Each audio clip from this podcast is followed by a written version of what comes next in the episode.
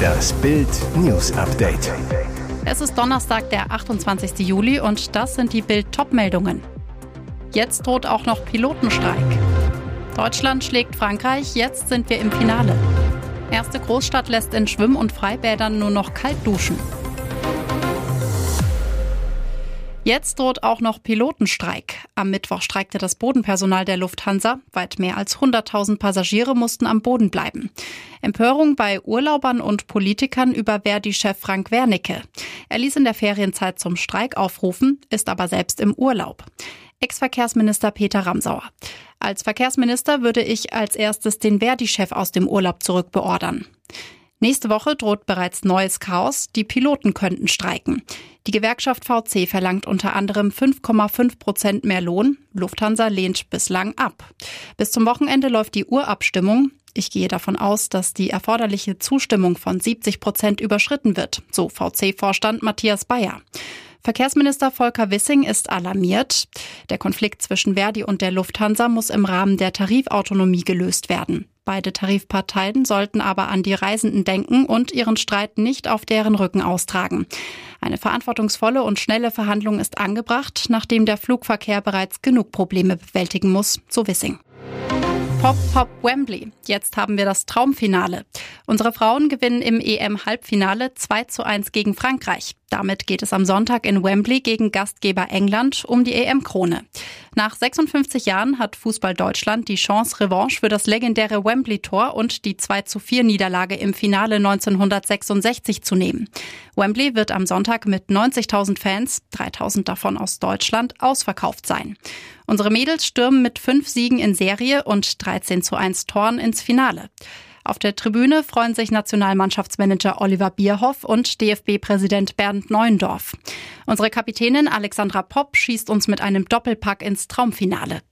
Die positiv auf Corona getestete Clara Bühl fehlt. Die Stürmerin verfolgt den Sieg allein im Mannschaftshotel in Brentford. Für Bühl gibt unser EM-Küken Jule Brandt ihr starkes EM-Startelfdebüt. Gute Nachrichten. In Wembley könnte Bühl wieder dabei sein. Laut UEFA-Regeln ist Sonntag der erste mögliche Termin, an dem sie sich freitesten kann. Gutes oben. Im November 2019 siegten unsere Frauen in der Kultstätte des Fußballs gegen England vor knapp 77.800 Zuschauern mit 2 zu 1. Um Energie zu sparen, macht man in Niedersachsen jetzt ernst. In Schwimm- und Freibädern sowie Sport- und Turnhallen in Hannover kann nur noch kalt geduscht werden.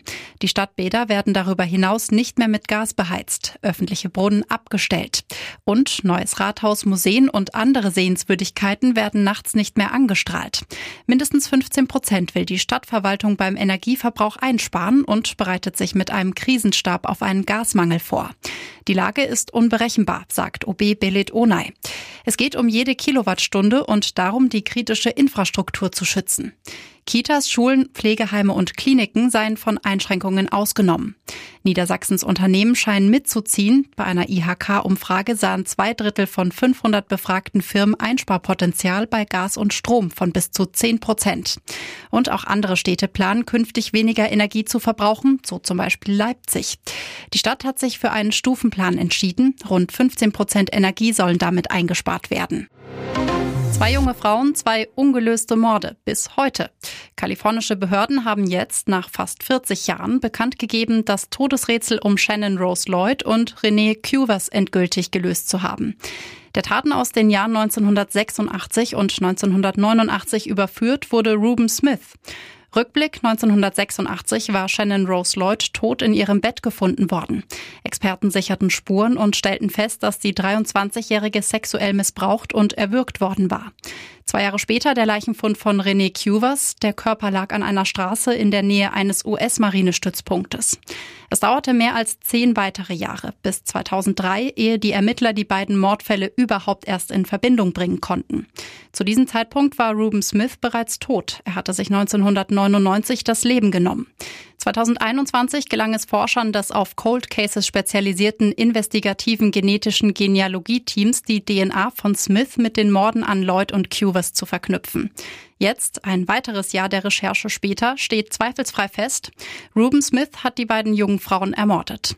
Eine Frage, so die Familien der Opfer, sei jedoch niemals zu klären, die Frage nach dem Warum. Nach Bohlens Luxusinszenierung auf Malle, der neue Kahn vom Pop-Titan. Villa, nein. Riesengarten, nein. Pool, nein. Kürzlich berichtete Bild, wie Dieter Bohlen sein Luxusleben auf Mallorca inszeniert. Daraufhin zeigte Bohlen auf Instagram ein Foto von sich im Schlauchboot, schrieb dazu, okay, ich gebe zu, das habe ich gekauft. Von wegen. Der Pop-Titan kreuzt in diesen Tagen mit Partnerin Carina auf einem Motorboot der Firma Sea Ray vor der Küste Mallorcas. Modell Sundancer 290, Name Braveheart. Keine riesige Megayacht, aber auch nicht Schlauchboot klein. Länge rund 9 Meter, Breite rund 2,8 Meter. Der Preis zwischen 70.000 und 200.000 Euro. Die Heckbank im offenen Cockpit kann man zur Sonnenliege umklappen. Beim Namen Braveheart ist sich Bohlen treu geblieben, so hieß auch das Motorboot, mit dem er noch vor zwei Jahren in See stach. Und jetzt weitere wichtige Meldungen des Tages vom Bild Newsdesk. Die Akkuaffen sind los. In einer Stadt im Südwesten Japans werden die Menschen von Affen angegriffen. Die Opfer Babys, Kinder und ältere Menschen. Die Japanmakaken krallen sich ihre Beute, schlagen ihre Zähne ins Fleisch der Menschen, Bisswunden und Kratzer. Sogar versuchte Einbrüche in Kindergärten sollen auf das Konto der Affenbande gehen. Die Angriffe starteten am 8. Juli im japanischen Yamaguchi. Seitdem sind 58 Menschen Opfer der Primaten geworden. Es ist so schlimm, dass die Stadtverwaltung von Yamaguchi eine Spezialeinheit eingestellt hat, die die Tiere mit Betäubungsgewehren jagt. Die Affen sind nicht nur an Nahrung interessiert, Fallen haben daher nicht funktioniert. Sie sind so schlau, dass sie sich anschleichen und von hinten angreifen, wobei sie oft nach den Beinen greifen, sagte der Stadtbeamte Masato Saito am Mittwoch. Er betont, wer einem Agroaffen begegnet, soll dem Tier nicht in die Augen schauen, sich so groß wie möglich machen und sich dann so leise wie möglich zurückziehen. Keine plötzlichen Bewegungen. Polithammer in den USA. Das Zwei-Parteien-System der USA wird von einer neuen dritten Partei aufgerüttelt. Dutzende ehemalige republikanische und demokratische Funktionäre werden heute eine neue politische Partei namens Forward vorstellen, teilten die Gründungsmitglieder der Nachrichtenagentur Reuters am Mittwoch mit. Forward habe demnach zwar noch keine konkrete Agenda, wolle sich aber als Partei der Mitte etablieren. Wie werden wir die großen Probleme lösen, vor denen Amerika steht? Nicht links, nicht rechts, vorwärts. Die Hauptzahlen des Parteiprogramms seien die Wiederbelebung einer fairen, florierenden Wirtschaft und mehr Wahlmöglichkeiten für die Amerikaner, mehr Vertrauen in eine funktionierende Regierung und mehr Mitsprache bei unserer Zukunft. Eine Rekordzahl von zwei Dritteln der Amerikanern hält einer Gallup-Umfrage aus dem vergangenen Jahr zufolge eine dritte Partei für notwendig. Politische Analysten sind skeptisch, ob sie Erfolg haben kann. Sollen sich auch junge Menschen zum vierten Mal gegen Corona impfen? Ja, sagt Gesundheitsminister Karl Lauterbach. Wenn jemand den Sommer genießen will und kein Risiko eingehen will zu erkranken, dann würde ich in Absprache natürlich mit dem Hausarzt auch Jüngeren die Impfung empfehlen sagte der Minister im Spiegel und widersprach damit der Einschätzung der Ständigen Impfkommission. Nein, sagt die Bundesregierung. Das ergab eine Antwort der Regierung auf eine Anfrage von FDP-Vize Wolfgang Kubicki. Der Liberale wollte wissen, ob die Bundesregierung ihrem Gesundheitsminister folgt und die vierte Impfung ebenfalls allen Bürgern nahelegt. Das Ergebnis? Die Regierung pfeift Lauterbach zurück. Die Antwort lautet wie folgt. Für die Bundesregierung sind die wissenschaftlichen Empfehlungen der Ständigen Impfkommission beim Robert Koch Institut maßgeblich. Ob darüber hinaus eine Impfung sinnvoll sei, sollte individuell mit dem Arzt besprochen werden. Anders als Lauterbach empfiehlt die STIKO nur Menschen über 70 Jahren sowie Vorerkrankten die vierte Corona-Impfung.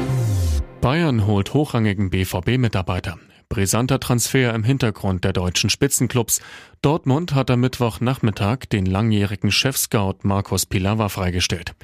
Pilawa hatte dem BVB zuvor angekündigt, zu einem direkten Konkurrenten wechseln zu wollen, erklärte Borussia Dortmund in einer Mitteilung. Jetzt ist nach Bildinformationen klar, Pilawa wird neuer Chefscout Lizenzspielerabteilung beim FC Bayern, steigt am 1. September ein. Pilawa hatte im Sommer auch mit anderen Vereinen Gespräche geführt. Eine Vertrauensbasis für eine weitere Zusammenarbeit beim BVB soll nicht mehr gegeben gewesen sein. Jetzt heuert er bei Bayern an. Beim Rekordmeister war der technische Direktor Marco Neppe federführend bei der Verpflichtung. BVB-Sportdirektor Kehl zum Pilawa aus. Wir respektieren diesen Entschluss und haben uns mit Blick auf die anstehenden Herausforderungen dazu entschieden, Markus Pilawa unmittelbar von seinen Aufgaben zu entbinden. Weitere spannende Nachrichten, Interviews, Live-Schalten und Hintergründe hört ihr mit Bild TV Audio. Unser Fernsehsignal gibt es als Stream zum Hören über TuneIn und die TuneIn-App auf mehr als 200 Plattformen, Smartspeakern und vernetzten Geräten.